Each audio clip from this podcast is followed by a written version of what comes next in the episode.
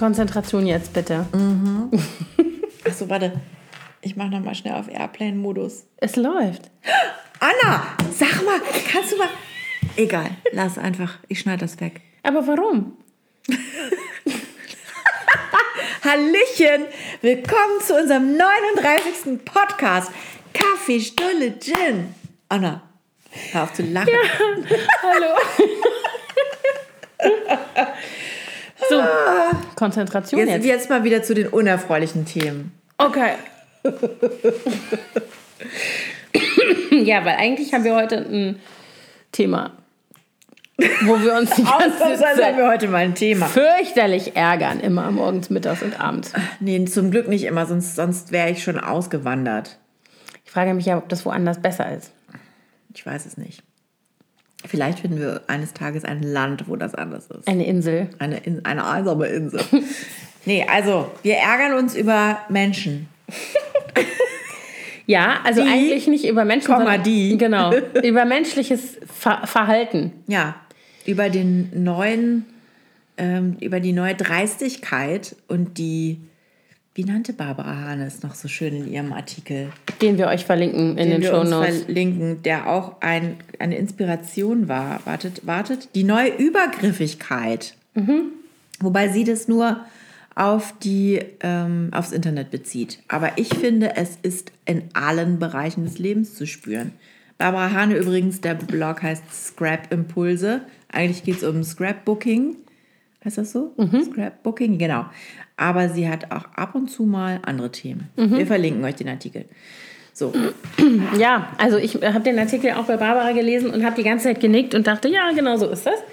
Weil ich auch finde, und das merke ich gerade bei mir äh, im Moment sehr extrem, dass ich, äh, dass mich das so total äh, äh, ähm, richtig bremst in meiner Kommunikation.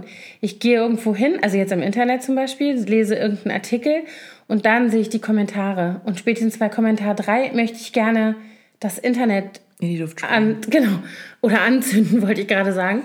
Und dann denke ich mir immer, äh, ich kann das auch nicht mehr. Also es, es macht mich so stumm auch richtig, ne? Ja. Dass ich dann immer denke, ich würde gerne mal was dagegen sagen, ich würde gerne mal mit den Leuten ein vernünftiges Gespräch führen können. Aber alle sind immer nur noch so und brüllen einen nieder und Ganz, äh, ganz schlimm. also es ist so eine, ähm, und dann liest du immer, keine Ahnung, also jetzt im Internet, ne? Dann liest du zum Beispiel auf Facebook einen Artikel, jemand schreibt, ähm, oder es ist auf irgendeiner Newsseite, es ist irgendwas passiert, es passiert ja immer irgendwas Trauriges, Schlimmes auf der Welt. Und dann wird das gepostet. Und noch bevor ich überhaupt zum Beispiel bei Facebook die Kommentare sehe, sehe ich, dass schon wieder irgendwelche Vollidioten diese Lachsmilies gepostet. Also weißt du, du kannst ja immer, wenn du auf Gefällt mir drückst, kannst du dich ja entscheiden zwischen wütend, so, bei Facebook, traurig ja, bei Facebook. genau. Und dann Mhm. gibt es auch diesen einen Lachkopf. Und dann steht da irgendwie, ähm, keine Ahnung, jetzt gab es auch diese Geschichte da auf Teneriffa, wo der Mann seine halbe Familie umgebracht hat an Ostern. Ja. Und dann lachen irgendwelche Leute. Dann denke ich mir immer so, seid ihr noch ganz dicht? Was ist irgendwie los? Und dann kommen die ganzen Kommentare und dann gibt es die Fraktionen, die schreiben, was ist nur aus der Welt geworden? Was ist nur aus der Menschheit geworden? Da möchte ich immer sagen, ihr seid da draus geworden, guckt euch mal an. Was, wie ihr miteinander redet. Und dann, wenn jemand geschrieben hat, was ist nur aus der Welt geworden, dann kannst du die Uhr danach stellen, bis irgendeiner kommt und sagt, ähm, ja, da wunderst du dich noch, wir haben hier die Flüchtlingswelle und wir haben überhaupt und die Klimahysteriker und überhaupt ist die Erde eine Scheibe und Diesel ist das Tollste auf der Welt. So Leute, und dann werde ich werde irre. Ich bin dann immer Deswegen so. bin ich, glaube ich, auch kaum noch auf irgendwelchen Facebook-Seiten Facebook unterwegs. ist die Hölle. Facebook und auch, was ja auch ganz schlimm ist, sind die Kommentare unter Spiegel Online oder ja, so. ja, ne? genau. Das sind genau die Das Sachen. ist, also das darf man sich wirklich, da kriegst du wirklich zu viel. Und man fragt sich dann immer, wer sind diese Leute und wie sind die eigentlich im echten Leben? Und das würde ich wirklich gerne mal. Es gibt ja auch so Experimente. Es hat ja schon so Journalisten gegeben, die zum Beispiel, oder nicht nur Journalisten, auch andere Menschen, Politiker und so weiter, die solche Hasskommentare kriegen und die dann die Leute ausfindig gemacht haben, die das Ja. gepostet haben und dann dahin gehen und sagen, was Das war denn doch los? die, wie heißt die denn nochmal? Dunja Hayali Genau, die hat das gemacht. Die hat es auch gemacht, aber es gab auch noch andere Leute, die das gemacht haben.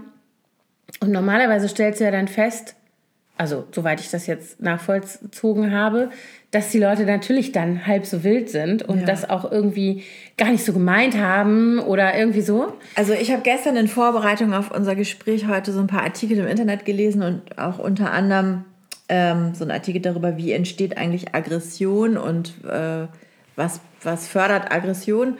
Und da stand unter anderem auch drin, dass Anonymität, also wenn man an einem Ort ist, wo einen niemand kennt, jetzt nicht nur im Internet, sondern auch mhm. zum Beispiel auf Reisen oder so, dass man dann eher ähm, eskaliert in, äh, bei Aggression, wenn man wütend ist. Mhm. Dass man sich dann nicht zusammenreißt, weil man denkt, oh, hier kennt mich ja keiner.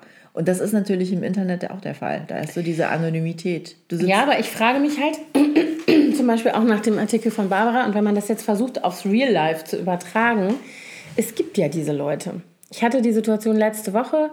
Wir hatten Freunde zu Besuch die waren in der, nach Osterwoche in Berlin. Dahinter. Und wir haben einen Nachmittag verbracht äh, im Montbijou Park, beziehungsweise da in einem von diesen Lokalen da hinterm Hackischen Markt am Ufer. Und die Kinder wollten auf den Spielplatz gehen. Und da gibt es für die Berliner, die das vielleicht wissen, Mitte-Kenner gegenüber vom Montbijou Park, gibt es den sogenannten Krausnick Park. Im Hinterhof. Im Hinterhof. Und dann sind die Kinder da hingegangen, also weil ja, natürlich meine Kinder das kennen und haben gesagt, wir gehen schon mal vor. Und dann sind wir fünf Minuten später, wir haben noch bezahlt, sind hinterher und kommen dahin und vor der Tür, also genau vor, diesem, vor dieser Tordurchfahrt, wo man durchgehen muss, um in diesen Krausnickpark zu kommen, stand ein Löschzug, Polizei, alles abgesperrt. Also du konntest nicht mal mehr auf dieser Straßenseite gehen, sondern alle äh, Fußgänger oh waren. Genau. Und wir kommen da an und denken so, Kacke, wo sind die Kinder? Und die waren, dann habe ich den, meinen Sohn angerufen, der Gott sei Dank sein Telefon dabei hatte. Und dann waren die drin und sind also gerade noch da rein und dann hat die Polizei alles abgesperrt, weil es in der obersten Etage in diesem Haus gebrannt Im hat. Im Vorderhaus sozusagen. Im Vorderhaus gebrannt hat und die waren dann sozusagen hinten. Ja. Und dann haben sie also keinen rein und keinen rausgelassen und wir mussten dann da warten. Deswegen haben wir dann auf dieser Seite von dem Park am Zaun direkt gegen vis-à-vis mit dieser Toreinfahrt gewartet, bestimmt eine Dreiviertelstunde, bis das alles gelöscht war und die dann wieder den Leuten erlaubt haben, da raus bzw. reinzugehen. Und währenddessen siehst du, wie die Menschen sich verhalten. Ich war so angewidert. Also erstmal hast du natürlich, es waren ganz viele Leute, die auf Picknickdecken im Park saßen. Die sitzen ja nun mal da. Das ist, und natürlich guckst du dann auch, wenn ja. da was ist. So weit, so gut. Aber dann kommen Leute da an, sehen, dass da was ist, zu Fuß, zücken sofort ihr Handy, fangen an, das zu filmen, dass da oben eine Bude brennt und diese Rette und stellen sich mitten auf die Straße, also behindern auch da die Arbeit der Feuerwehrleute. Und das, das war, fand ich schon echt schwierig. Und dann hinter uns in dem Park saßen Leute auf einer Bank die haben das die ganze Zeit auf derartig widerliche Weise kommentiert.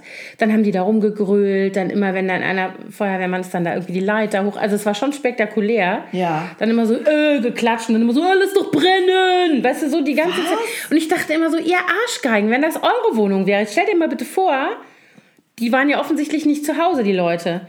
Du guckst, keine Ahnung, in Instagram und siehst plötzlich in der Story von irgendjemand deine brennende Wohnung, weil nämlich irgendein Vollidiot das abfilmt. Oder du kommst da an und da sitzen solche Arschköppe auf der Bank und, und pöbeln da rum die ganze Zeit. Und dann der Typ, der hat dann immer, weil wir dann da auch standen, und offensichtlich, wir hatten auch mit den Polizisten geredet, Herr, unsere Kinder sind da drin und so, und hat er gesagt, ja, es kann nichts passieren, aber sie können jetzt nicht rein. Und die können auch nicht raus. Also haben wir da gewartet. Und der Typ, ist das eure Wohnung oder was? Weißt du, so die ganze Zeit. Und das war so, und der sitzt da auf der Bank mit der Bierpulle und dann sitzt daneben seine Olle, auch mit der Bierpulle. Also so richtig auch so Klischee, so wie du dir ja. so Leute vorstellst, die da sitzen und sich so am Elend von anderen Menschen ergötzen. Es war echt ekelhaft. Und ich habe dann nur gedacht, wieso sind die so? Hat denen niemand jemals beigebracht, Nein. was Empathie ist? Das Haben ist die noch nie Problem. selber was Schlimmes erlebt und hätten sich gewünscht, dass einer dann vielleicht wenn er schon nicht nett ist, dann wenigstens die Fresse hält. Also ich bin echt, ich bin du, da so am Ende mit meinem Verständnis ich glaube auch, für solche Menschen Leute. Fehlt jegliche Empathie, nicht allen, ne? Nee. Aber solchen mhm. Menschen. Mhm. Jegliches Einfühlungsvermögen und ja, ähm, die sind einfach, die sind einfach nur doof. Ich hatte letzte Woche auch ja, also zweieinhalb Erlebnisse dieser Art, möchte ich sagen. Das erste habe ich nicht selber erlebt, das hat mein Mann erlebt. Der hat es mir dann aber hm, erzählt, der war relativ geschockt. Und zwar, ähm, der ist ja, der entwickelt Software für Drohnen, ja, für Flugdrohnen.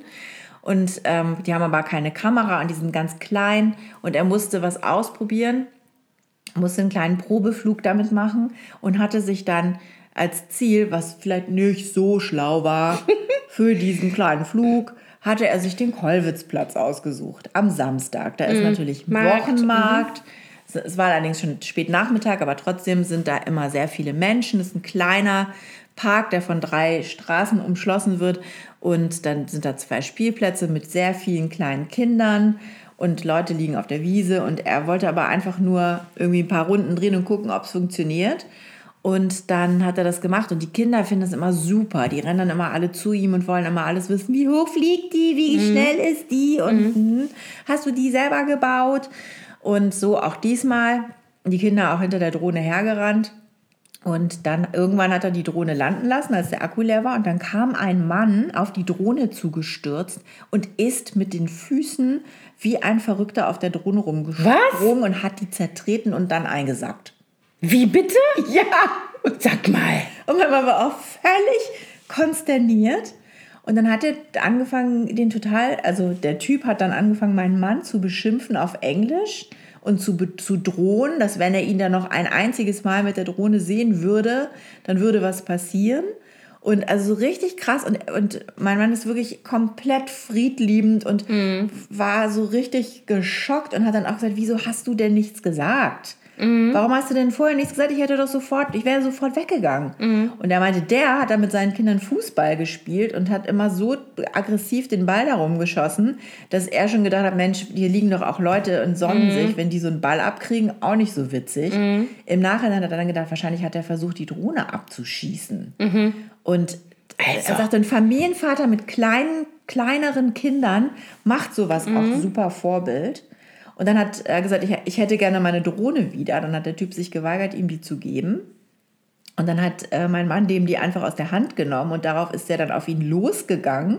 Und dann sind aber zum Glück, der war irgendwie mit mehreren Leuten da, die anderen dazwischen gegangen und haben den festgehalten. Also sag mal. So und so, und dann kam er, kam er äh, nach Hause und war völlig fertig mit der Welt. Und mhm. ich hatte gerade eingekauft und rief ihn dann an und habe gesagt, kannst du mir mal helfen? Ähm, ich muss, muss, wir müssen die Sachen hochtragen.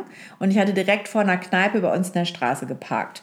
Und dann hat er gesagt, ich muss jetzt erstmal was trinken, lass mal erstmal hier hinsetzen. Und dann erzählte er mir, er mir die Geschichte. Während wir da saßen, kommt eine holländische Familie an.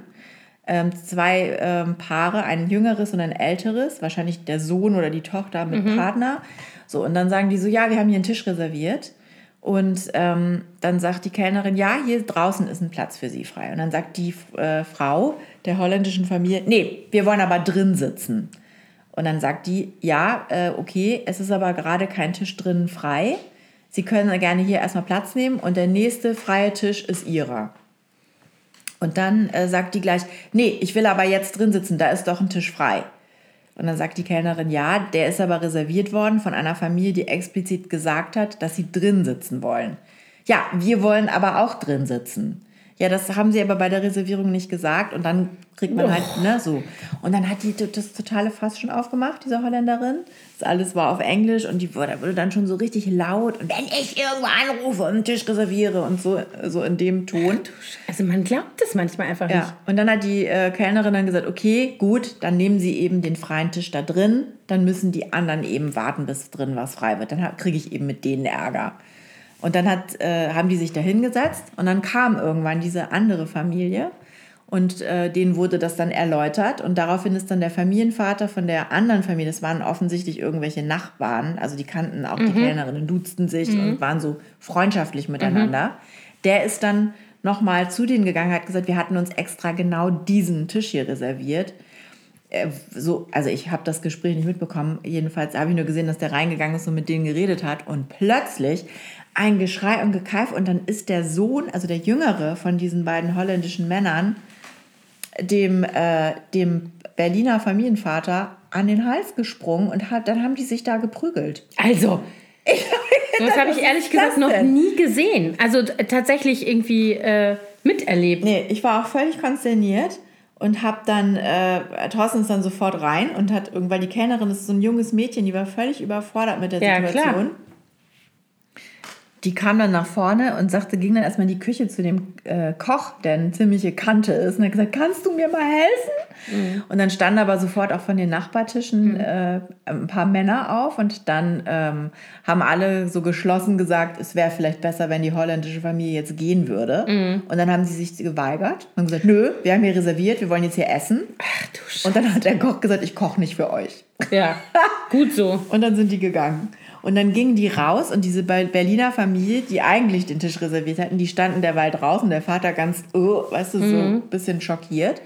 Und dann sagte die junge Frau von diesen vier mhm. Holländern dann im Vorbeigehen zu dem Typen, enjoy your table.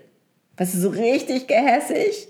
Und dann hat er, das war jetzt auch nicht gerade schlau von ihm, ihren Stinkefinger gezeigt. Woraufhin dieser junge Typ ihm schon wieder an den Hals gesprungen ist. Und dann gingen gleich wieder irgendwelche Typen dazwischen, die draußen standen also rauchen. Sag mal. Also ich habe echt gedacht, was ist denn, liegt heute was in der Luft oder was ist hier? Ja, los? es gibt ja so Tage. Also ich finde auch, es gibt manchmal so, ich, ich finde, das merkt man immer beim Autofahren, wie die Leute fahren. Ja. Also eben aggressiv oder so auch. Aggressiver als vielleicht sonst. Ähm, aber das habe ich ja wirklich noch nie. Also, also Thorsten war so fertig mit der Welt danach, der hat gesagt, ich, ich fahre jetzt erstmal für ein paar Tage aufs Land. Ich, ich, ich brauche mal eine Pause von Menschen. Ja. Ja, genau. Und diesen also Impuls kann ich total nachvollziehen. Also ich bin, ich benutze ja tatsächlich meine Facebook-Seite auch für das Verbreiten meines Contents von meinem Blog. Aber ich überlege ernsthaft, ob ich komplett Facebook bei mir lösche. Weil das macht mich so runter. Mhm. Es ist ja wie so ein Automatismus dass man da irgendwie News lesen will oder so. Aber ich finde diese Kommentar, in Anführungsstrichen, Kultur, wo ständig der eine dem anderen irgendwie auf den Kopf kacken will, verbal oder Schlimmeres, ich kann das nicht ertragen. Ich, ich kann es schlimm. nicht ertragen. Und das eine ist diese, ähm, dieses Aggressive und ähm, wo es, also du merkst halt, dass die Leute überhaupt gar nicht es geht gar nicht darum, sich zu verständigen. Es geht nicht um Dialog. Es geht nur Nein, um nicht. Rumscheißen. Das ist das Einzige. Aber und dann auch so dieses, so die Leute, dass, dass sie das Gefühl haben, dass sie hier jetzt echt ein mhm. besonderes Recht haben. Jeder fühlt sich irgendwie mhm. so, das steht mir aber zu. Mhm, genau. Weißt du, dieses. Genau. Also ich finde es und also oh, ich, mir fehlen die Worte. Vor allen Dingen auch dieser amerikanische Familienvater, der hätte doch wirklich einfach mal einen Takt sagen können. Mhm. Dass der dann einfach losrennt und die Drohne zertritt. Ich dachte, der, mein Mann will mich verarschen, als er mir das erzählt. Also ganz ehrlich, ich würde in so einem Fall mir auch wirklich überlegen, ob man da nicht anzeigt. Ich meine, der hat ja, das Ding kaputt das, gemacht. Aber das Problem ist, ich glaube, du darfst offiziell dann wahrscheinlich nicht fliegen. Mhm. Ne? Ich meine, er ist da ja jetzt, es ist jetzt keine große Drohne, sondern eine kleine. Da gibt es ja so Gewichtsgeschichten, mhm. die man einhalten muss. Aber er war sich nicht so sicher, ob mhm. das eigentlich okay ist, da zu fliegen oder nicht. Mhm. Also er braucht, also die sind noch so klein, dass er dafür nicht diese Plakette braucht. Aber er war sich nicht so sicher. Aber er hat es tatsächlich auch erwogen, mhm. ob er den anzeigt. Ich auch, finde es eine Unverschämtheit. Ja. Aber ich meine, das Und hört man so oft. Ja, ja, Ich meine, wie, die lernen dann so, Konflikte zu mhm. lösen. Ganz Super. großartig. Ja. Aber das ist ja sowieso so. Man hat ja das Gefühl, die Leute, es gibt ja so viele Diskussionen heutzutage, die auch öffentlich geführt werden darüber, ähm, dass Kinder kleine Tyrannen sind und so weiter. Und dann kann ich immer nur mir angucken, wie das Familiensetup ist. Und dann weißt du, warum die Kinder so sind. Die suchen sich das doch nicht aus. Ja. Das ist doch Quatsch. Wenn ich aber jemand als Vorbild habe, der sich so verhält und der seine Aggressionen immer freien Lauf lässt oder keine Ahnung, überhaupt gar keine, kein Filter mehr hat und keine Selbstkontrolle, dann muss ich mich nicht wundern, wenn die Kinder auch der Meinung sind, es steht ihnen immer überall alles zu und sie benehmen sich dann da irgendwie ja, wie, weiß ich nicht. Das, das ist, ist überhaupt so ein Thema, ne? Also für mich ist es persönlich, ich hatte gerade ähm, ein Gespräch mit einer Freundin darüber, die sich darüber aufgeregt hat, dass Besuch, der bei ihr war über Ostern, dass die sich so ähm, ja, die haben sich irgendwie so un, nicht undankbar, aber so wenig wertschätzend verhalten. Mhm. So, wenn ich bei jemand anders zu Besuch bin, dann versuche ich doch nicht, dem noch mehr Arbeit zu machen. Ja. Also ich meine, es gibt Dinge, die passieren man ist einfach. dankbar und ja, man, nein, also ist, genau. Also weiß ich, dass man wenigstens mal fragt, kann ich dir was helfen oder irgendwas. Weißt du, wenn du jetzt plötzlich statt für vier Personen für zehn Personen einen Tisch decken und Essen machen und so weiter muss, dann ist das ja einfach mal mehr zu tun. Und ähm, die erzählte mir halt, dass sie sich, also dass das wohl sich schon so ein bisschen hochgeschaukelt hat und dann war irgendwann so der Moment, wo die dann abfahren wollten Und ähm, dann haben die noch ganz schnell, also bevor sie sozusagen ins Auto stiegen, noch schnell irgendwas zu essen für die Kinder, für ihre Kinder gemacht. Und halt alles in der Küche einfach so stehen lassen. Und zwar nicht irgendwie nur eine Stulle geschmiert, sondern es war irgendwas Aufwendigeres. Sowas wie, ich weiß nicht, egal. Auf jeden Fall haben sie irgendwie rumgesaut in der Küche und dann so, ach, jetzt müssen wir ganz schnell los. Ah. Und dann war sie total angepisst, nachvollziehbarerweise. Und ähm, dann habe ich so gedacht, genau. Und das ist genau so der, das, was du den Kindern dann nämlich auch wieder vorlebst. Mhm. Dieses nach mir die Sintflut. Nach mir die Sintflut. Und auch nicht den Kindern zum Beispiel, also man, es gibt ja immer, keine Ahnung, du musst zum Flieger, du kannst jetzt nicht noch fünf Minuten warten und das Kind hat Hunger. Also keine Ahnung, ich kann mir Situationen vorstellen, in denen sowas entsteht. Ja. Aber dann sage ich doch mal mindestens, es tut mir total leid, dass ich das jetzt nicht mehr... Vielleicht äh, auch danach nochmal... Irgendwas. Aber die waren dann so, ah, ja, war total schön bei euch. Äh, so, okay, ne? Und ähm, das ist halt sowas, wo ich immer denke, die Menschen können oder viele Menschen können offensichtlich nicht spüren, wo dein eigener Bereich sozusagen zu Ende ist und der Toleranzbereich der anderen sozusagen schon äh, überschritten wird, weißt du so? Ja. Und ich glaube, das ist das, dass man lernen muss, wo meine eigene, also wo die Freiheit des anderen anfängt, wo ich, an, ich anfange, mit meinen Ansprüchen das einzuschränken, da spätestens ist Schluss. Mhm. Und dafür ein Gespür zu haben, wo das ist, das ist doch nicht so schwer. Also ich kann halt irgendwie nicht begreifen, wieso ich, ähm, meine große Tochter war ja in Neuseeland und die hat so ein Schlüsselerlebnis mir mal erzählt, dass sie mit ihrer Gastmutter zum Einkaufen gefahren ist und sie waren auf dem Parkplatz vor dem Supermarkt und es war nur noch ein Parkplatz, also nur noch eine Lücke. Und dann sind sie da reingefahren, sind ausgestiegen, haben die Taschen aus dem Kofferraum geholt und in dem Moment kam noch einer gefahren und es war nun alles voll. Und sieht, dass sie da aus dem Auto steigen, beziehungsweise war sich wohl nicht sicher und hat halt irgendwie gefragt, ob sie wegfahren oder nicht. Und dann sagt sie so, und dann ist Folgendes passiert.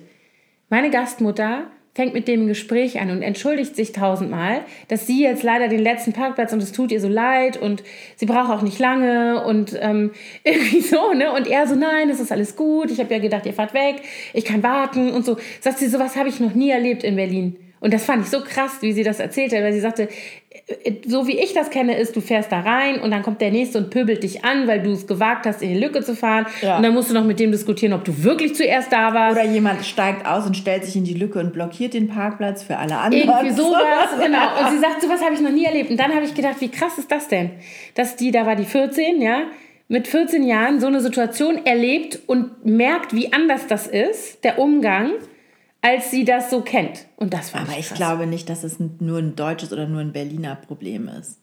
Nee, das glaube ich auch also nicht. Also so der ich normale Umgang schon, also das kenne ich natürlich auch aus den USA, dass die Leute sehr hilfsbereit und freundlich sind. Mhm. Also ganz, es war für mich wirklich auch ein Kulturschock, als mhm. wir hierher gezogen sind. Aber, äh, aber trotzdem sind zum Beispiel die Polizei in Amerika ist viel aggressiver. Mhm. Die hauen ja gleich drauf und schießen gleich los. Mhm. Das ist ja hier schon ein bisschen anders. Ja, aber das ist ja nur eine Frage der Regulierung. Also das ist ja, das ist ja was Kulturelles im Sinne von, ähm, das ist einfach, wir haben einfach ein anderes System. Ich glaube, dass wenn du in, wenn du jetzt Deutsche in den Job tust mit den Freiheiten, dann wird es genauso sein. Ja, wobei weißt du? ich würde da jetzt auch vielleicht im Straßenverkehr nicht anfangen, die Leute zu übel zu beschimpfen in Staaten, in denen man eine Waffe im Handschuhfach haben darf, mhm. weißt du? In Texas ja. zum Beispiel. Ja. Nee, klar. das ist so. Hm. Also, und das war ja zum Beispiel auch, ähm, also mein Mann meinte zumindest, dass es wohl ein Amerikaner war, der da ihn angeht, mhm. so vom Akzent her, der ihn da so angegangen also ist. ich finde es echt, also ich bin da wirklich, weißt du, und dann denke ich mir immer so, wozu mache ich das? Ich rede ständig in meine Kinder rein, dass die sich irgendwie, ne, und äh, wie die sich miteinander verhalten sollen und mit anderen Menschen und dass man Rücksicht nehmen muss und dass man andere vorlässt. Also zum Beispiel, keine Ahnung, die klassische Situation Supermarktschlange ich stehe da und habe einen Einkauf fürs ganze Wochenende für fünf Personen und dann kommt einer, stellt sich hinter mich und hat irgendwie eine Flasche Milch und ein, weiß ich nicht, eine Packung Müsli. Dann lässt man den natürlich Dann lasse ich vor. den natürlich vor. Natürlich lasse ich den vor. Ja. Weil bis ich ausgepackt habe, ist der dreimal weg. Weißt genau, du, so bis ich, ich überhaupt alles auf dem Band habe. Und wenn. Ich mache das schon alleine aus dem Grund, weil mich das stresst, ja. wenn jemand hinter mir steht, ungeduldig dann denke ich immer, ach komm, geh lieber vor. Und dann, hast du, das ist auspacken. das eine. So, das versuche ich meinen Kindern vorzuleben oder auch zu sagen, es ist nicht so schlimm. Das sind niemand, es passiert nichts Schlimmes, wenn jetzt einer vor uns ist. Also immer so diese, diese Idee, dass man was verpasst oder dass dann was, keine Ahnung, dass man dann selber schlecht dasteht oder so. Was ist das für eine komische Angst, weißt du? Ich kann die überhaupt nicht nachvollziehen. Und auf der anderen Seite hast du natürlich Leute, die dann kommen, du hast selber nur drei Sachen und die kommen dann mit drei Sachen und sagen, darf ich, äh, gehen einfach vor und sagen, ja, ich gehe mal eben schnell vor, weil ich bin ja schneller. das gibt es natürlich auch, ja, ne? Also das ist, und dann denkst du so, Alter.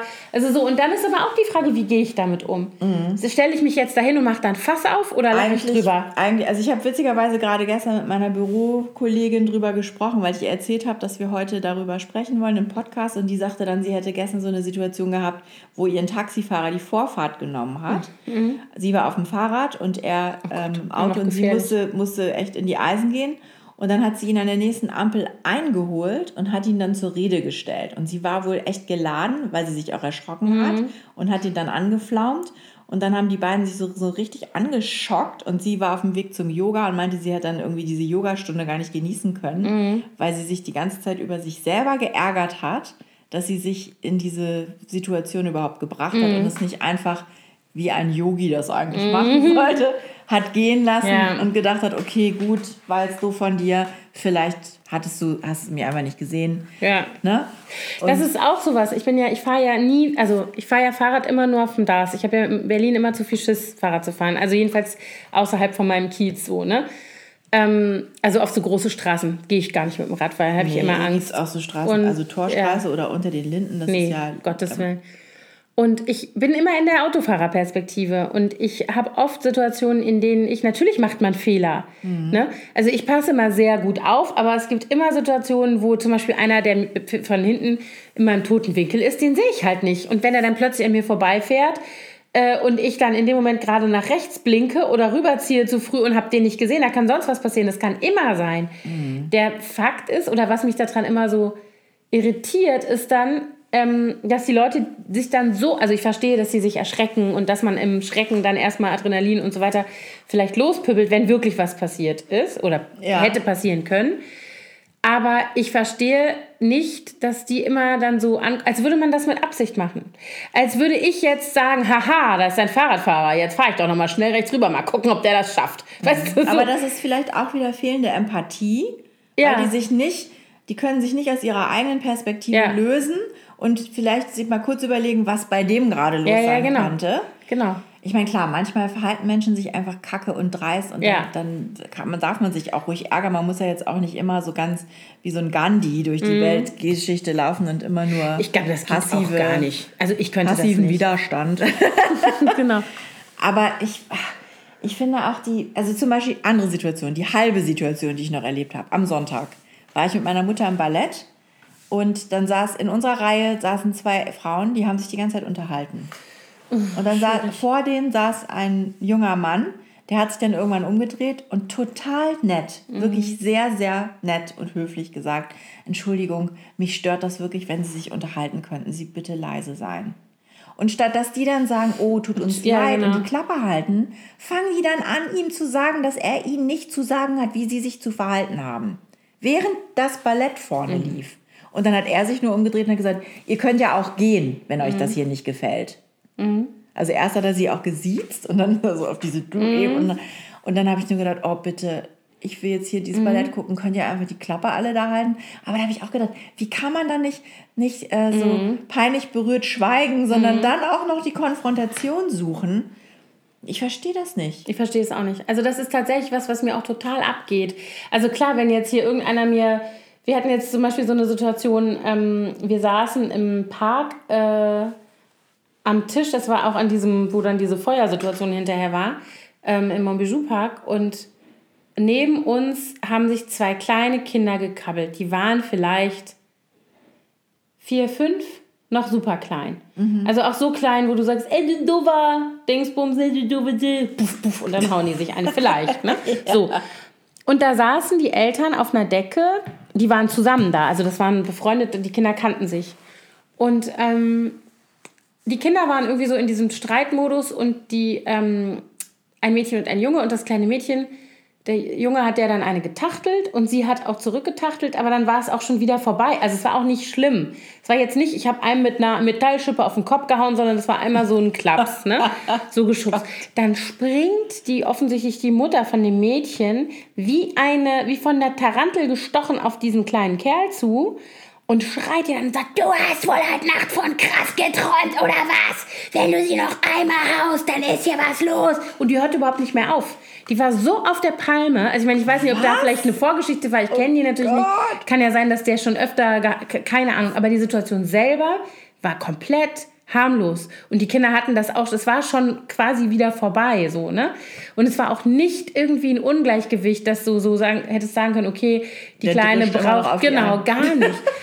Und dann sitzen wir da und dann sagt meine große Tochter, ich sag gleich was. Das ist das Letzte. Wie redet die da mit dem Kind? Und so kann Und die Mutter von dem Jungen? Keine Ahnung, ob die, die das ob das die Mutter war oder wer das war, der da noch dabei war, das weiß ich nicht. Ich kenne ja die Verhältnisse nicht so, ne? Ja. Und da hat aber niemand was gesagt. Und der Junge ist dann so weggegangen und war total eingeschüchtert und hatte, also die, ich dachte, der fängt an zu heulen gleich. Und ähm, dann war meine Große halt so total, die so, kannst du doch nicht mit einem Kind reden, spinnt die. Und dann habe ich gedacht, was würdest du denn machen? Wie würdest du denn so eine Situation lösen? Also angenommen, du bist jetzt entweder die Mutter oder du bist die Babysitterin, das ist eine Situation, die sie gut kennt. Und ein anderes Kind attackiert jetzt das Kind, für das du verantwortlich bist, so wie diese Situation ist. Und dann sagte sie, ich würde hingehen und würde sagen, so, was ist denn hier los? Hat, ne, Hauen ist doof, also irgendwie sowas Allgemeines. Ja. Und dann würde ich mal versuchen, die irgendwie ein bisschen runterzubringen und dann eben mit denen, wenn es denn sein muss, darüber reden, warum man sich nicht haut und ansonsten einfach was anderes machen, weil die Situation war ja tatsächlich schon vorbei. Und dann hat sie gesagt, ja, und was sie vor allen Dingen so schlimm fand, war, dass die so im Stehen auf diesen kleinen Jungen so ja, runtergeschrien oh. hat. Und richtig, die war also richtig Also nicht auf Augenhöhe. Gar nicht auf Augenhöhe. und dann habe ich so gedacht, das, das ist halt auch sowas, ne? Also so dieses, ich glaube, diese Frau, wenn du da was gesagt hättest in der Situation, wäre komplett ausgeflippt. Wahrscheinlich. Die war so, die war schon so in Rage, dass ne, die Große sagte zu mir, ich sage jetzt vielleicht was, das lässt du schön bleiben.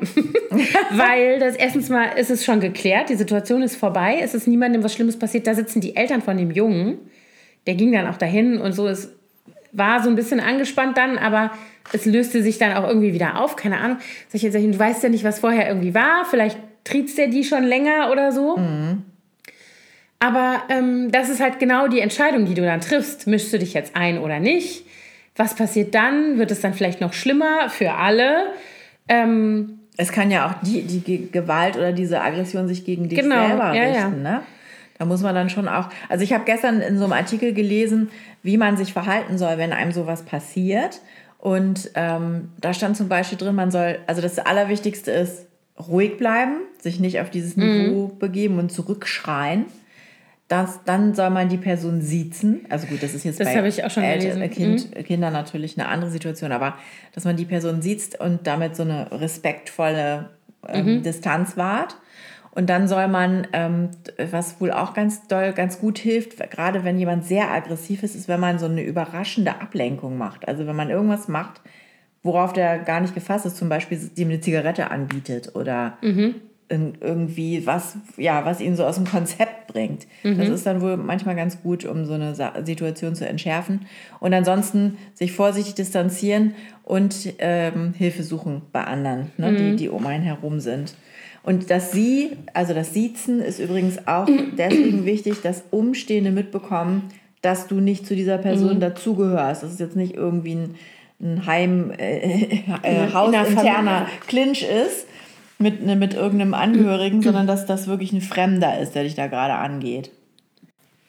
Ich frage mich ja immer, inwiefern diese, die Beobachtung, die man macht im Alltag oder auch im Internet, dass offensichtlich die, ähm, die Bereitschaft, so zu pöbeln und andere Leute so runterzumachen und auch so seine eigenen äh, äh, Interessen nur im Blick zu haben und alle anderen sind einem egal. Ich sage nur, die sollen doch im Mittelmeer saufen und was Leute mhm. gerne so mal twittern ähm, inwiefern das sozusagen übertragen ins echte Leben auch zu tatsächlichen Übergriffen führt, beziehungsweise ob das dadurch mehr wird. Also weißt du, wenn du sowieso schon verbal zugange bist, so wie in der Geschichte, die du eben erzählt hast, dann wie weit ist dann der Weg noch zu tatsächlicher körperlicher Gewalt?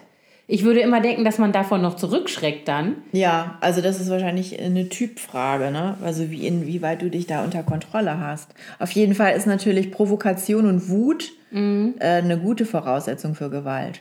Und dann Sieht das an? eine sehr gute. Gute Bedingung ne? für Gewalt. Also, und ich glaube, das kommen natürlich dann auch unterschiedliche Faktoren dazu. Je, je schneller du dich angegriffen fühlst, desto gewaltbereiter bist du vielleicht auch, während wenn du wenn du dich durch banale Dinge nicht aus der Ruhe bringen lässt, dann bist du mhm. wahrscheinlich eher bereit, das einfach gehen zu lassen. Also ich meine, wenn ich das jetzt an meinen Kindern zum Beispiel sehe, das ist natürlich null irgendwie statistisch relevant. Ähm, je kleiner die Kinder, desto geringer die Affektkontrolle. Das ist, sollte man jedenfalls denken, dass die dann, dass es besser wird, je älter die werden. Und je mehr die sozusagen sich jetzt soziales Miteinander und Verhalten abgucken, ne, bei mhm. den Eltern und auch in der Schule und keine Ahnung wo überall noch, dann würde ich eben sagen, ich sehe zum Beispiel bei meinem Sohn, der gerade in so einer totalen, vielleicht hätte man früher gesagt, Rüpelphase ist, der könnte sich über alles aufregen und mhm. der geht immer hoch wie ein Zäpfchen. Und das führt, also dessen Toleranzschwelle ist super gering. Also aber der, der ist auch gerade in der Pubertät. Genau, also da, genau, ne? also ne? da Frontalhirnausfall. also das würde ich, also ja, frontale. aber ich frage mich halt, wie ist das bei erwachsenen Menschen? Haben die auch einen Frontalhirnausfall oder was ist da los? Na, ich denke, das äh, kommt ganz darauf an, wie die sozialisiert wurden. Also ich habe hier mal so einen Artikel gefunden, da steht ähm, drin, dass es drei Gruppen von Gewalttätern gibt. Also jetzt bei Menschen, die straffällig geworden sind mit Gewalttaten, äh, haben äh, Soziologen und Psychologen mal analysiert, was die so für einen Background haben. Und ähm, da ist es tatsächlich so, dass die erste Gruppe, das ist also eine kleinere Gruppe, die hat gelernt, dass ähm, Gewalt äh, zum Erfolg führt, also dass es eine Erfolgsstrategie ist. Die sind wahrscheinlich in einem gewalttätigen Elternhaus aufgewachsen, wo alle Konflikte mit Gewalt gelöst wurden. Ähm, und die zweite Gruppe, das sind Menschen, das ist die größte Gruppe, 70 äh, Prozent der Gewalttäter, das sind Menschen, die besonders äh, schnell sich bedroht und abgelehnt fühlen, was wahrscheinlich auch daran liegt, dass sie ein mangelndes Selbstwertgefühl haben.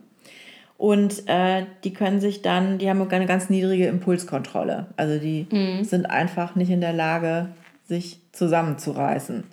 Und die dritte Gruppe sind dann die Psychopathen, die, die also wirklich oh geplant vorgehen. Das ganze aber, Internet aber das, ist voller Psychopathen. Nein, ich, das ist, glaube ich, so, also 70 Prozent ist die zweite Gruppe, dann bleiben ja nur noch 30 für die anderen beiden über. Also ich denke, so viele Psychopathen gibt es nicht. Aber äh, ein geringes Selbstwertgefühl und eine große Risikobereitschaft, das sind wohl immer äh, schon mal ähm, Voraussetzungen für, äh, dafür, dass auf Aggression auch Gewalt folgt. Also würde das auch bedeuten, jemand, der wenig zu verlieren hat, zum Beispiel? Oder? Ja, das wahrscheinlich auch. Also wenn er sich selber keinen großen Wert beimisst mhm. und denkt, ich bin eh wertlos oder. Ja, oder denkt, ich bin eh stärker. Oder, oder ich so. habe, also so, ich frage mich halt immer, ne, man hört immer so, also aktuelle Statistiken sagen ja, dass zum Beispiel Gewalttaten oder überhaupt Verbrechen zurückgehen und dass das Land immer sicherer ist und so. Und ähm, subjektive Erfahrungen sagen genau das Gegenteil. Also jetzt gar nicht unbedingt meine persönlichen, aber wenn man so hört, was Leute so reden, ne? Oder aber, wie ja, so aber das wird, wird halt auch so sichtbar, jetzt gerade im Internet. Ja. Lady Gaga sagte letztens irgendwann in einem Interview, das Internet oder vor allen Dingen Social Media sind die äh, Toilette des Internets. Ja, das stimmt auch. Und so ist es auch. Jetzt kommt unser Essen. Es war gar nicht unser Essen, Emmy. es war nur ein Päckchen. Scheiße. Na. So, was machen wir nun mit dieser Situation?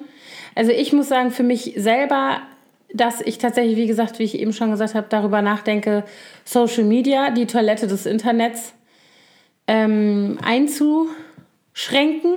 Also ich habe zum Beispiel schon seit Monaten keine Twitter-App mehr auf meinem Handy, weil mich das, es gucke ich manchmal noch, vielleicht noch einmal die Woche gucke ich ungefähr. Twitter ist auch so ein Twitter ist für mich so negativ. Ja, das ist so Twitter. Irgendjemand hat mal gesagt, ich weiß schon nicht mehr wer. Twitter ist wie ein einziger großer Reflex und das ist so. Also du kannst ähm, die Uhr danach stellen. Einer tweetet irgendwas und dann kommt, ne, was, keine Ahnung, zum Beispiel zum Thema Feminismus oder zum Thema äh, äh, bindungsorientierte äh, mhm. Elternschaft, dann kannst du davon ausgehen, dass aus dem sozusagen impfen. impfen, dass sozusagen aus dem Gegenlager kannst du die Uhr nachstellen. Einer kommt und sagt und dann geht's los.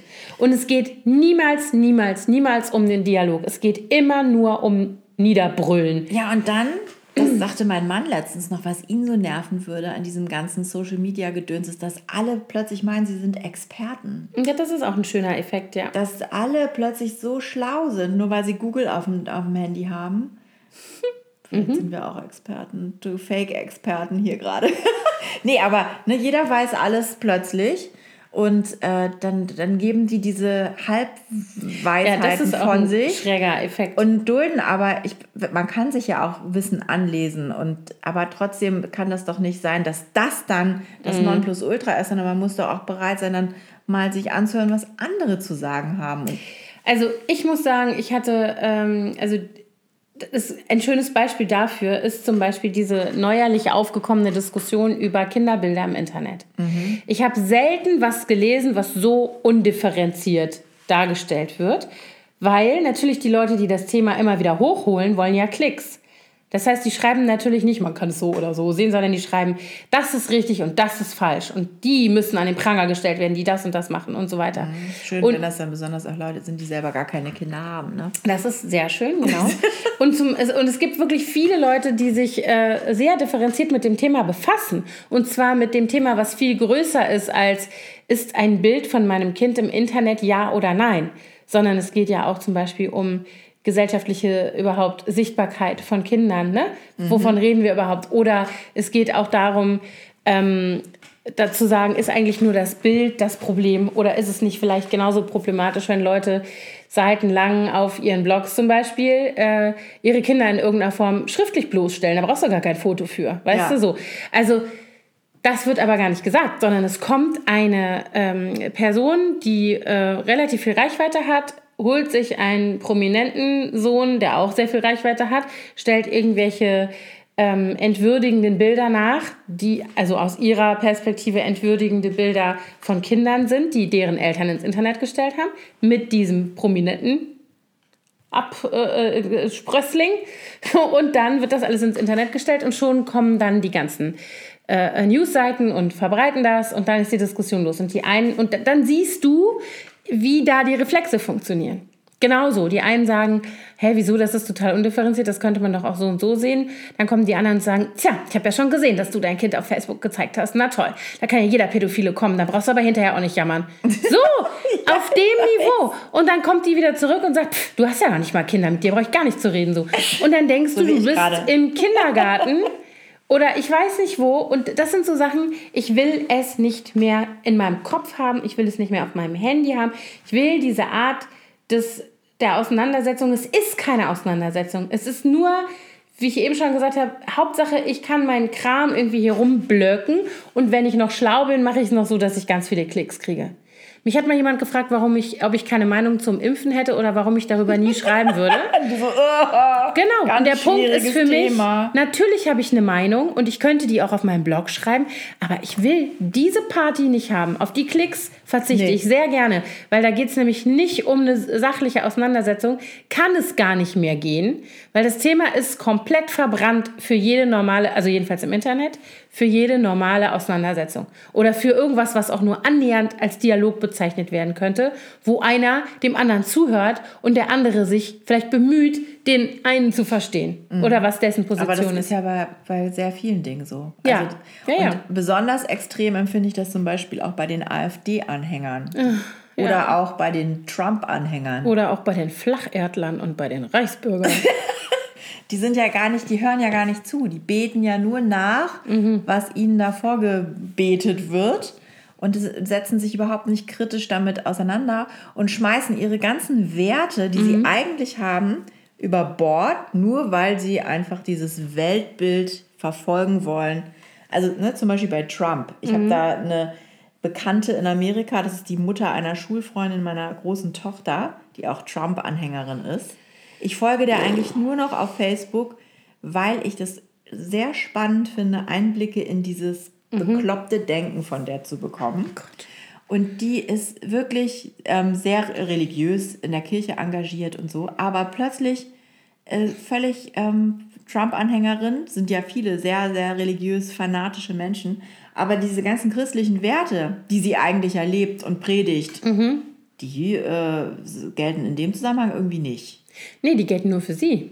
Das ist ja das. Da wird ja sofort Ja, eine so genau. Die gelten, die für gelten sie, nicht für, für Flüchtlinge äh, äh, nicht. Genau, für Flüchtlinge nicht. äh, Für, also, Für Mexikaner auch nicht, obwohl sie selber auch Mexikanerin ist. Das ist auch das Allerlustigste. Ja, das ist äh, ehrlich gesagt gar nicht so selten, Das ne? ist Das, so krass, also ja. die Leute, die dann da irgendwie um die Ecke kommen mit irgendwelchen kruden Haltungen selber eigentlich, wenn sie genau hingucken würden, davon betroffen wären. Jedenfalls habe ich mich mir mit der schon einige Diskussionen geliefert auf Facebook oder auch Freundinnen von mir, die dann gesehen haben, dass die bei mir irgendwas mhm. kommentiert hat. Aber das, das kannst du dir schenken. Mhm. Es bringt mhm. nichts. Mhm. Exakt.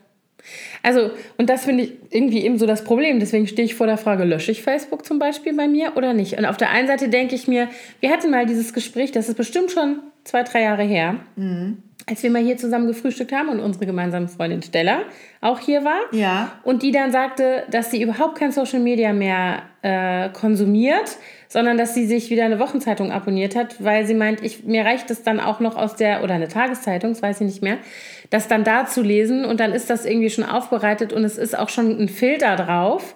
Und ich muss mich nicht mit diesen ganzen Affekten befassen. Und dann haben wir das diskutiert damals. Aber ich bin auch an dem Punkt. Ich bin auch an dem Punkt zu sagen, ich kann, das macht mir so meinen Kopf zu auf eine negative Art und Weise und es macht mir mein Herz schwer, wenn ich das lese und ich kann ganz schlecht ähm, dann wieder umschalten und sagen, na ja, aber das ist ja nur in diesem Internet. Ich, ich bin so selten auf Facebook, ganz ehrlich. Also wirklich. Ja, gut für dich. Ich gucke da vielleicht you. nur einmal die Woche rein. Ich bin da eigentlich auch nur noch deswegen, um Kontakt zu halten zu einigen Personen, zu denen ich sonst keinen mhm. Kontakt mehr hätte. Mhm. Also vor allen Dingen sind das so ein paar amerikanische Freunde von mir. Aber eigentlich ist es schade, weil wenn man, wenn einem die wichtig sind, dann könnte man auch den direkten Kontakt mit denen halten und müsste sich nicht deren mhm. äh, Facebook Urlaubsberichte angucken. Das stimmt. Aber, also aber mir würde das so glaube ich, auch nicht wehtun, das zu löschen. Also ich bin gerade an so einem Punkt, zumal, also es gibt, das stimmt schon, es gibt schon sehr viele Kontakte, die da vor allen Dingen stattfinden. Und es gibt auch Leute, das muss man vielleicht auch nochmal sagen, ne? es gibt natürlich auch genauso viele Seiten und ähm, Austausch und sowas alles, der total positiv ist genau. und auch inspirierend ist. Vielleicht und auch da einfach mehr filtern und seltener mhm. rein. Ja, und ich denke aber dann immer wieder, und das ist eben das, warum ich da nicht weggehe oder warum ich eben auch immer wieder die Kommentare lese, aber vielleicht ist das einfach bei mir der falsche Schluss, den ich da ziehe, weil ich immer denke, man muss wissen, dass es das gibt. Weißt du, ich denke so, ja, so oft. Ich, deswegen folge genau, ich ja auch dieser genau, Frau noch. Das, ja, ja, dass ich, wo ich immer denke, man macht sich, wir sind so in unserer Bubble so oft, das sagt man immer so, aber das stimmt ja auch, ja. Wir sind mit ja, Leuten befreundet, die so gefiltert. Genau, wir sind mit Alle Leuten sind befreundet, Meinung. die genauso denken oder ähnlich auf jeden Fall denken wie wir, die die ähnlichen Werte haben wie wir, die einen ähnlichen, also es ist alles Lifestyle. irgendwie so, genau, mhm. einen ähnlichen Lifestyle haben und so weiter, die sich für die ähnlichen Dinge einsetzen. Der eine engagiert sich für Flüchtlinge, der andere organisiert Klimademos, der dritte macht, also weißt du so, das, aber das ist trotzdem eine Wertegemeinschaft, sage ich jetzt mal so. Und sobald du über deinen Tellerrand guckst, siehst du, was da alles noch ist. Und ich denke mir dann immer, man muss es auch wissen. Also man muss auch wissen, was da ist und man muss sich auch damit auseinandersetzen. Ich kriege ja auch zum Beispiel über, über Social Media sehr, sehr viel positive ähm, oder schöne, sage ich jetzt mal so, Eindrücke und Inspiration und Einblicke in Welten oder Sichtweisen, die ich sonst nicht hätte, die ja, ich sehr bereichernd finde. Ne? Ja, total, genau. genau. Aber ich, also mir fällt es sehr schwer. Wobei diese Einblicke in andere Sichtweisen, die kann man natürlich im echten Leben auch gewinnen. Also ich muss nur einmal bei uns in, an der Ecke in die Kneipe gehen und mich da mit irgendwelchen mhm. Leuten unterhalten oder auf der Baustelle mal irgendwie, ja. ne? Dann kriegt man schon auch noch andere Sichtweisen relativ schnell mit. Oder da in unserer Wochenendhaussiedlung, da mhm. prallen auch manchmal so ein bisschen die, die Extreme aufeinander. Ne? Also, ja, klar. Aber das sind trotzdem so, aber vielleicht ist das auch irgendwie die bessere Art und Weise. Ich weiß es nicht. Also so das im echten Leben zu machen, ne? Mhm. Zu sagen, ich bin halt jetzt hier auf der Baustelle und rede halt auch mit den Leuten und man, man unterhält sich und man sitzt irgendwo dann auch von mir aus mit wem auch immer mit das in der Kneipe oder man sieht am Wochenende den Nachbarn XYZ und dann muss man sich halt mit dem auch mal auseinandersetzen. Und sich vielleicht auch mal trauen und auch dann, wenn so komische Sprüche kommen, die einem ein bisschen übel aufstoßen, vielleicht mhm. auch mal die, die Diskussion suchen und nicht nur denken, ja. was meint der denn? Wir jetzt? hatten das äh, äh, sehr schön an Ostermontag, ähm, haben wir hier zusammen mit ähm, Freunden von uns gegrillt und die hatten ihre Töchter da, die eigentlich schon im Studium sind im Ausland und die beiden Großen und die waren beide dabei und es war total schön. Wir hatten richtig so ein Revival und meine Schwiegereltern waren auch da und dann haben wir hier so eine riesen Runde gehabt und tausend Kinder und gegessen und geredet und dieser Freund von uns, ein sehr enger Freund, der ist sehr streitbar. Also das ist jemand, der immer gerne mit irgendwelchen Thesen um die Ecke kommt, wo man erstmal denken muss, so, hä, was? Wo kommt der jetzt da drauf? Mhm. Meistens entsteht dann aber auch eine Diskussion, die sehr, sehr bereichernd ist. Also der hat jetzt keine komischen Ansichten oder so, aber der hinterfragt sehr viel. So. Ja. Und ähm, dann dachte ich erst so, mh, der jetzt und mein Schwiegervater mal gucken. Aber das sind halt beides Typen, die eine Meinung haben, die äh, das auch sagen, die aber auch anderen zuhören können. Und letztlich es gab dann kurz so eine Situation, wo so ein bisschen irgendwie Stimmung im Gebälk war. Nee, Tumulte gab es nicht.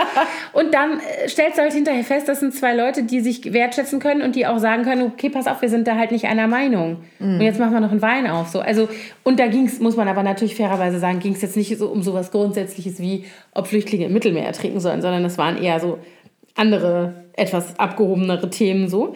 Aber ähm, ich finde, das ist eigentlich so das Erstrebenswerte, ne? Mhm. dass wir wirklich in Dialog miteinander kommen, mit echten Menschen und ähm, nicht äh, irgendwie uns immer hinter solchen, weiß nicht, also. Aber es gibt natürlich Menschen, mit denen das nicht geht. Das stimmt, ja. Ne? Also die auch gar keinen Dialog wollen. Und die sind alle in der Kommentarspalte bei Welt.de.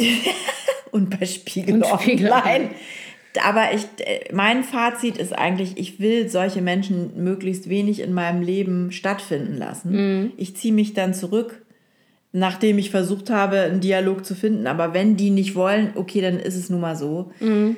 Ähm, und ich, also ich frage mich gerade, wie kriegen wir jetzt die Kurve hier? Weil ich möchte ja auch nicht unsere Hörer so, so mit das so einem, wir wollen, ja, wir wollen ja nicht nur motzen schlecht. und sagen, die Leute sind scheiße, sondern man muss ja für sich selber auch einen Weg finden, ja, genau. wie man damit umgeht. Ja, ne? das ist auch eigentlich genau, finde ich, die Herausforderung so. Ne? Also ich stehe definitiv vor dieser Herausforderung. Ich habe darauf keine, noch keine gute ähm, Antwort gefunden. Und ich, also ich kann mich auch total aufregen über Leute. Mhm. Ne? Also gerade auch im, zum Beispiel im Straßenverkehr, darüber haben ja, wir ja auch schon mal gesprochen. Ja. Da wurde hier in diesem Artikel, den ich da gefunden hatte, auch äh, gesagt, dass das deswegen auch so ein Problem ist, weil Du erlebst viele frustrierende Situationen, ne, wenn es nicht vorangeht. Mhm. Also Frustration ist immer schon ein guter Auslöser für Aggression. Dann erlebst du aggressives Verhalten von anderen mhm. Menschen und meistens kommt auch noch Zeitdruck dazu mhm. und Anonymität, weil dich kennt ja mhm. keiner. Mhm. Und das sind ganz viele äh, Punkte, die dann zusammen ganz mhm. schnell dazu führen können, ja. dass das eskaliert. Aber ich äh, ich habe für mich entschieden, dass ich das nicht mehr will, dass ich mich dann in solchen Situationen versuche zu bremsen und zu beruhigen mhm. und diese, diese Negativität nicht will. also im, im, Auto hilft mir tatsächlich immer, wenn ich zum Beispiel irgendwo hin unterwegs bin und merke, dass ich eigentlich das schon nicht mehr schaffen kann, weil Stau oder wie in Berlin gerne mal eine spontane Vollsperrung irgendwo, ähm, dass ich mir immer denke, ich kann es nicht ändern. Genau. Es ist jetzt so und jetzt muss ich halt. Ne, das sage ich mir genau, das sage ich mir auch so. Du, du wirst jetzt nicht schneller fahren, nur weil du dich hier aufregst, ja, genau. so blöd. Und ich schreibe dann auch ganz oft Nachrichten an die Leute, die auf mich warten. Das mhm. entspannt mich dann auch schon. Dann schicke ich mhm. irgendwie schnell ein Audio und sage so, hey, ich stehe hier im Stau, ja, klar, dauert das, zehn ja. Minuten länger und dann entspanne ich mich dadurch auch schon. Ja, das stimmt. Aber es ist halt so, also ich finde sowieso Interaktion mit Menschen, wir haben eben kurz äh, sozusagen nicht äh, hier auf Sendung darüber gesprochen, ob es auch was damit zu tun hat, wie eng man aufeinander hockt. Ne? Berlin ist natürlich echt eine große, volle Stadt. Und, und es wird immer voller. Also ich, ja, das die, stimmt. Die, ich bin ja jetzt seit zehn Jahren in Berlin und ich finde schon, es hat sich sehr, sehr geändert. Alleine mhm. da, wo wir wohnen, im Kolwitz, ähm, mhm. Be, sag schnell, Kiez, da sind so viele neue Menschen. Mhm. Also das klar, aber ich habe eben auch noch mal gedacht an den Vergleich mit Neuseeland, den was meine große Tochter da erlebt hatte mit ihrer Gastmutter auf dem Parkplatz. Ja. Ganz Neuseeland hat so viele Einwohner wie Berlin. Krass. Und das ist natürlich eine andere Situation. Mhm. Weil, also das war ja auch, das war wirklich sehr witzig, weil wir waren da in Auckland bei Freunden, als wir angekommen waren und hatten dann so ein Gespräch irgendwie über, ähm, ob die Kinder Radfahren können und in welchem Alter. Die sind noch sehr klein, die Kinder von denen. Und dann sagten die so, ja, die Älteste, die war da gerade fünf, die lernt es jetzt so, aber das ist ja hier auch so blöd, man kann ja hier nirgends fahren. Und das war so, die wohnen in so einem ganz ruhigen Wohnbezirk. Da sind nur, also da ist keine Durchfahrtsstraße und ich so, okay, warum? Ja, das ist total gefährlich. Super viele Leute unterwegs auf der Straße. Und du fährst da als äh, Mensch aus Berlin und denkst immer so, wo sind denn die ganzen Leute? Ne? Oder die, äh, keine Ahnung, wir reden mit, äh, haben mit den Freunden in Wellington gesprochen und haben gesagt, wir wollen noch da und dahin. Boah, ja, Sommerferien, das sind ja gerade Sommerferien, da ist alles total voll. Und du kommst da hin und da ist kein Schwein. Und du denkst immer so, was haben die denn? Wieso denn total voll? Also so, ne, das ist ja auch immer eine Frage der Perspektive. Aber ähm, ich glaube, die würden hier wahnsinnig werden, weiß ich gar nicht. Aber ich merke das an mir selber oft auch, dass äh, viele Menschen mich auch verrückt machen können. Also nicht nur, ich liebe Menschen eigentlich. Also wir hatten so eine paradoxe Situation an Ostersonntag. Da sind wir nämlich spazieren gegangen hier im Volkspark. Und ähm, es war rappelvoll und die Leute hatten ihre Decken ausgebreitet und saßen auf den Wiesen und hatten den Grill an und waren fröhlich und haben Ostereier versteckt und sowas alles. Mhm. Und dann haben wir eine Runde gedreht und dann hatten die Kinder irgendwie so einen Durst. Es war auch relativ warm. Und dann sind wir an diesem Biergarten da am schönen Brunnen wieder rausgekommen. Und dann habe ich gesagt, okay, dann kaufe ich euch jetzt hier ein Wasser oder eine Limo. Und dann haben wir uns da an den Tisch gesetzt. Und die haben auch noch was gegessen. Und dann, das dauerte vielleicht eine halbe Stunde. Und dann sind wir wieder losgegangen. Und dann auf dem Rückweg fand ich es schon unerträglich. Also was ich vorher auch noch schön fand, so das pralle Leben und die, es waren dann mehr Leute geworden ja. in dieser Zeit, die wir die Runde gedreht hatten, bis wir dann da gesessen hatten und wieder auf dem Rückweg waren. Und dann habe ich gedacht, ey, man kann noch nicht mal mehr was sehen, weil überall diese Rauchschwaden von diesem Grill. Ist es denn erlaubt? erlaubt das weiß ich gerade gar nicht, ob das erlaubt. Also es war auf jeden Fall, es hat jeder also es waren bestimmt 25 Grills auf der, auf der einen Rasenfläche alleine. So. Also es war richtig, richtig viel. Ich glaube, es gibt nur so gesonderte Bereiche, in denen man eigentlich grillen darf, aber daran hält sich dann auch keiner. Nö, da hält sich keiner dran. Das war übrigens auch witzig, als diese Brandsituation war da am Mamiju Park, wo die Feuerwehr da steht und löscht die brennende Wohnung. Und zwei Meter weiter hinter dem Zaun haben Grillen die da ihre äh, Grills unter den Bäumen aufgestellt. Da ist dann tatsächlich auch ein Polizist drüber gegangen und hat gesagt, hier ausmachen. Mhm. Aber normalerweise wäre da wahrscheinlich keiner vorbeigekommen, ne? Ja. Wenn die da irgendwie... Aber apropos viele Menschen auf einem kleinen Ort, äh, Fleck, ich war ja jetzt gerade mit meiner Familie in Venedig, ne? Ja, das muss auch nicht schön sein. Ey, ne? ich war richtig traurig. Ich, das mhm. war mein vierter Besuch. Der letzte war vor neun Jahren. Ich war auch ewig nicht. Und da war es schon voll. Ähm, aber es war so schrecklich. Also der erste Tag, als wir ankamen, ging, weil da hat es total gegossen. Da waren die Leute natürlich nicht auf der Straße. Und ich hatte über Airbnb eine Stadtführung für uns gebucht, zu Fuß, mit so einem, klar, geht ja auch nur, oder per Boot. Und ähm, das war dann echt okay, weil wirklich nicht viele Leute auf, dem, auf der Straße oder auf den, auf den mhm. Wegen da unterwegs waren. Aber die nächsten zwei Tage, die waren dann, da war schönes Wetter und ich, ich war so genervt irgendwann. Mhm weil du wirklich nicht vorankamst. Du hattest ständig so lahme Menschenmengen. Man hatte das ständig das Gefühl, man schiebt sich durch so oh, Menschen. Ich hasse das. Und das, also das fand ich so schade. Und der ähm, jetzt am Montag bei der Baubesprechung erzählte mir der Architekt, der hat da mal studiert in Venedig und hat auch immer noch Kontakt. Und der sagte, die überlegen jetzt tatsächlich, ob sie Eintritt nehmen sollen. Mhm. Also so ein Hab ich auch gelesen. Mhm. Ja, das wusste ich noch gar nicht. Aber es ist sicherlich schlau, weil du hast ja auch diese riesigen Kreuzschiffe, ja. die da anlegen. Und dann kommen auf einen Schlag irgendwie... Tausend Leute. Ja, oder noch mehr. Ich mhm. weiß ja gar nicht, wie viele... Passen da nicht ein paar tausend Ja, ja, je nachdem, wie groß die Und die kriegen aber natürlich, die werden ja an Bord verköstigt. Das heißt, höchstens essen die vielleicht mal ein Eis da, aber die gehen ja nicht in die Restaurants. Mhm. Die haben ihre Lunchpakete dann dabei mhm. Und äh, gehen dann da durch, müllen alles voll, verstopfen alles und dann gehen die wieder weg mhm. und schlafen, buchen kein Hotel und gehen mhm. dann nicht ins Restaurant. Also die mhm. Venezianer haben im Grunde eigentlich nicht Gar so nichts davon. davon. Mhm. Und also ich war, ich fand das so schade, weil das ist wirklich so, die Stadt hat ja so einen Charme eigentlich. Ja. Aber es war, es war kaputt. Venedig ist kaputt. Ach Mann. Ich war ewig nicht mehr. Ich war zuletzt 2005 in Venedig. Mal wie lange das her ist. Ja. Fast. Ich also, war 2010 ja. das letzte Mal. Und das war wirklich damals, da waren wir irgendwie so im Mai und das war total schön. Es war jetzt auch nicht leer, aber es war okay. Ne? Und wir mhm. waren jetzt nicht zur Hochsaison da.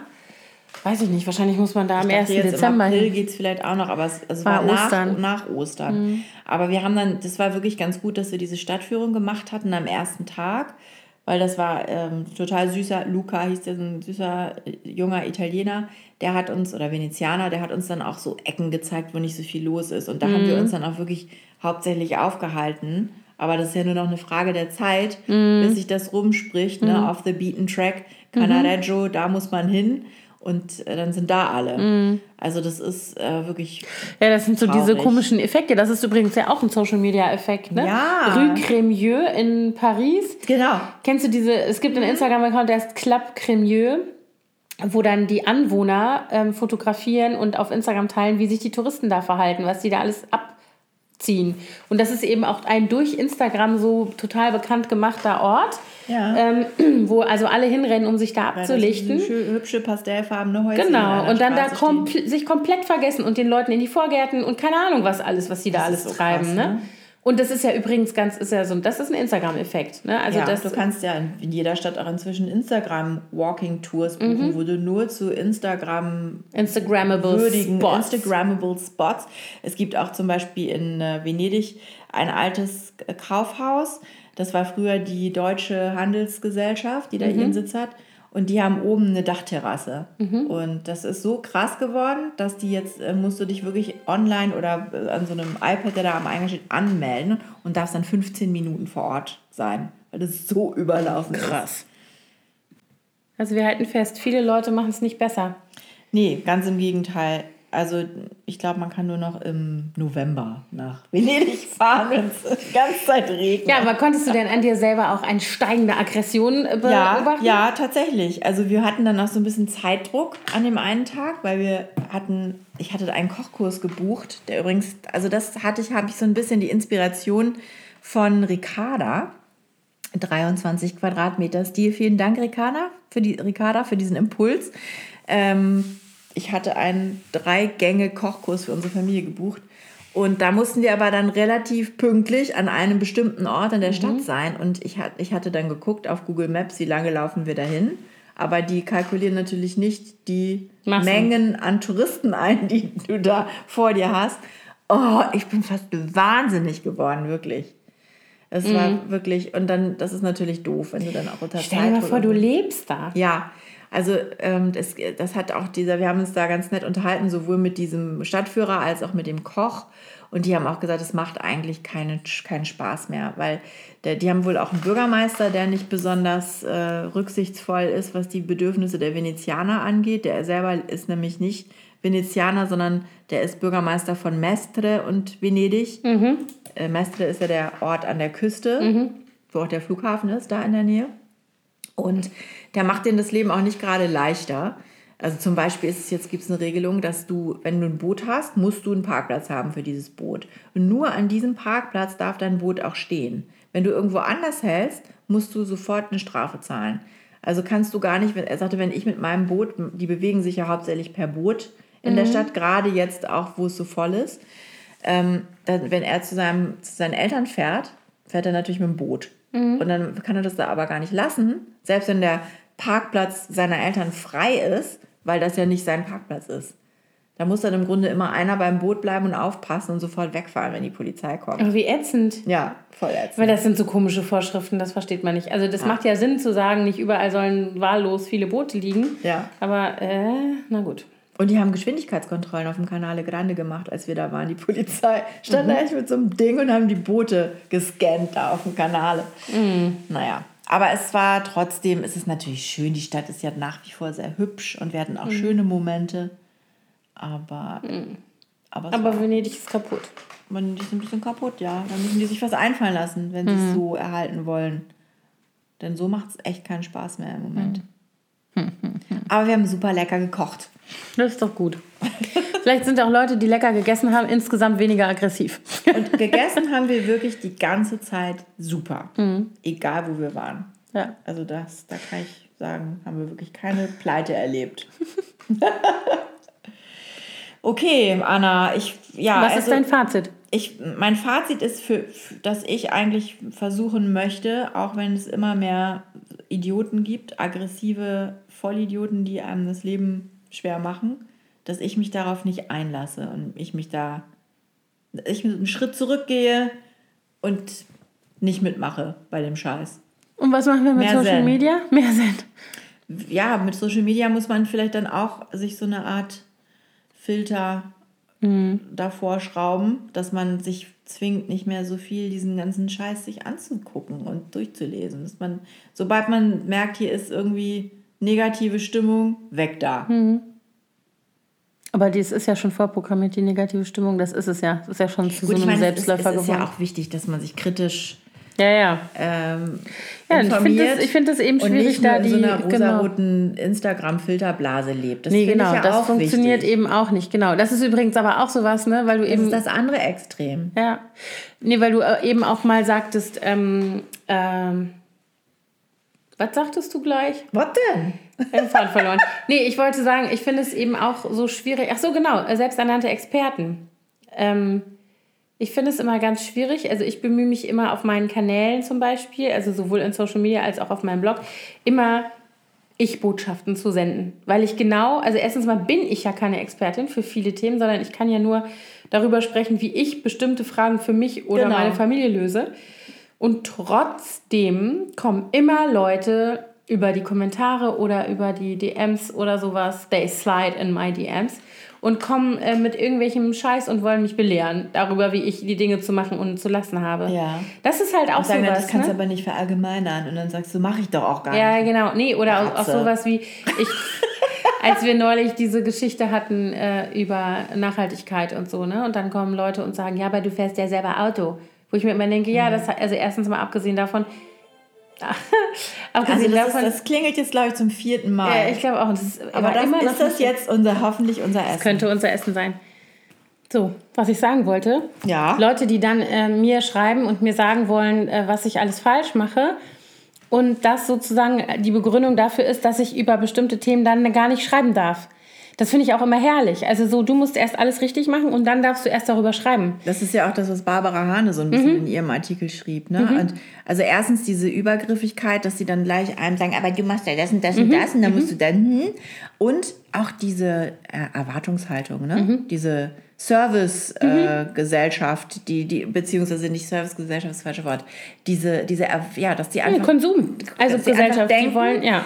Dass man da dann ständig was für die machen muss, weil man es Mhm. ja sonst auch schon mal gemacht hat, äh, erwarten die dann auch. Das schreiben uns ja oder sagen uns ja auch unsere ganzen Freundinnen, die, die Bloggerinnen, äh, Freundinnen in dieser Gruppe sehr häufig, die irgendwelche Waren vertreiben, ne? Mhm. dass die Leute so unfassbar dreist sind. Und ich erlebe das ja auch bei Kunden, was die für eine Erwartungshaltung haben. Also Mhm. Ja, ja. unabhängig auch von Social Media. So, also die Leute sind doch scheiße. Verdammt. Jetzt sind wir schon wieder so negativ am Ende. Ich wollte doch eine Nein, positive ich finde auch, Wendung. wir machen jetzt mal so. Also, erstens mal, wir brauchen mehr Filter. Ja. Ich brauche definitiv mehr Filter im Leben, sonst wäre ich verrückt. Im Kopf. Im Kopf vielleicht auch, nein, aber ich meine auch, ich brauche einen Social Media Filter. Ja, aber den musst du ja, Ja, ja. du musst ja entscheiden, was Genau. will ich sehen, was lasse ich an mich heran. Nicht nur Social Media Filter, auch was lasse ich überhaupt im Leben an mich Mhm. Und ich mich würde auch interessieren, was unsere Hörer für ähm, Tipps haben, Taktiken haben. Mhm. Ja. Wie die mit Aggression umgehen, mit Besserwisserei, mit Überheblichkeit, Ja, mit Grenzüberschreitung in jeder Art, ne? unempathischen Mitbürgern, untoleranten, dreisten Menschen. Das würde mich sehr interessieren. Das würde mich auch interessieren. So. Jetzt kriegt ihr mir was zu essen.